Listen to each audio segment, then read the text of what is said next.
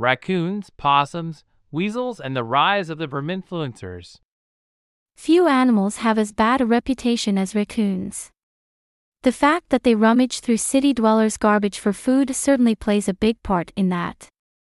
While the Canadian city of Toronto has been waging a fierce war on them for many years, there is one place where they are appreciated, even revered.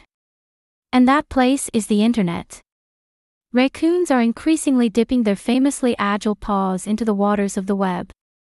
So much so that some of them are starting to seriously overshadow cats, dogs, and the various other cute, petfluencers that internet users adore. Take Pumpkin. This raccoon is followed by more than a million people on Instagram, that's considerably more than Choupette, the Burmese cat of the late fashion designer Karl Lagerfeld. On the social network, this raccoon can be seen eating avocados, lounging on her couch, or posing with her book, Pumpkin, the raccoon who thought she was a dog, in her paws. Pumpkin's popularity reflects the younger generation's newfound appreciation of raccoons. The hashtag raccoons appears in nearly 91,500 posts on Instagram, and hashtag raccoon TikTok has 837.5 million views on TikTok. Raccoons aren't the only maligned animals to become internet superstars.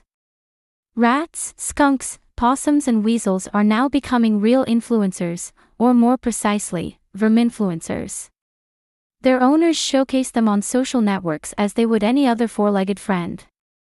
In this jungle of usually very staged and stylized posts of dogs and cats, those of the verminfluencers seem much more authentic.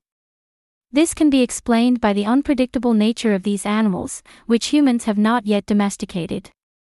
Contrary to what social networks suggest, it is not easy to raise a raccoon, a beaver, or a possum at home nor is it even legal in many countries. These animals require special care and can cause significant damage to their owners' homes.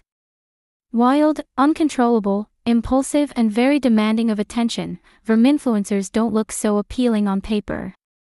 However, they melt hearts thanks to their quirky strangeness and their funny nature. They are the emblem of the social awkwardness and inadequacy that many internet users feel in a world that's constantly changing. And perhaps in a few years, these animal misfits will become as rich and famous as the late, great Grumpy Cat.